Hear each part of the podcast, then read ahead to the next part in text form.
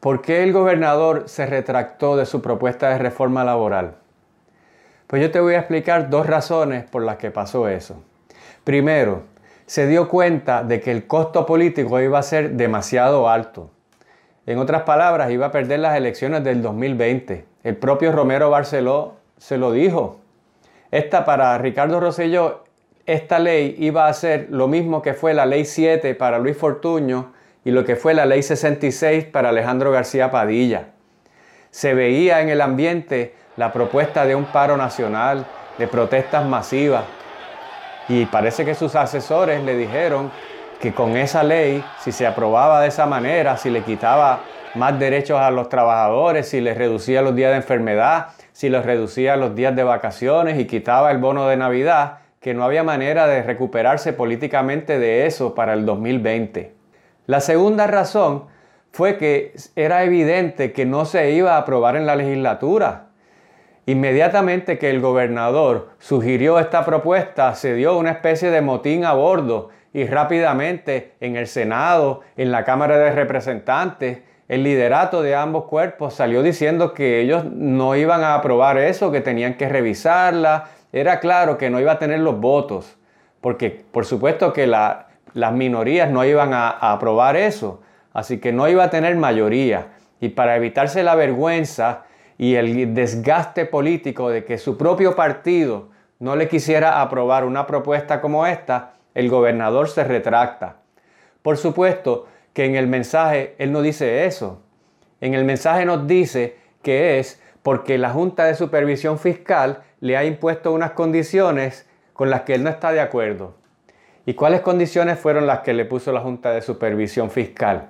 Pues la única condición realmente distinta a lo que él había propuesto en ese aspecto de la reforma laboral era que el salario mínimo se iba a aumentar de otra forma a la que él proponía.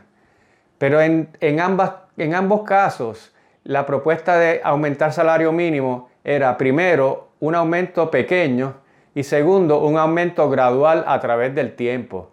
Lo que pasa es que la Junta le puso unas condiciones diferentes, por ejemplo, que tiene que tener más de 25 años para que le aplique, que para que se pueda aumentar tiene que haber subido la tasa de participación laboral a 45% y después a 50%, pero el concepto es el mismo.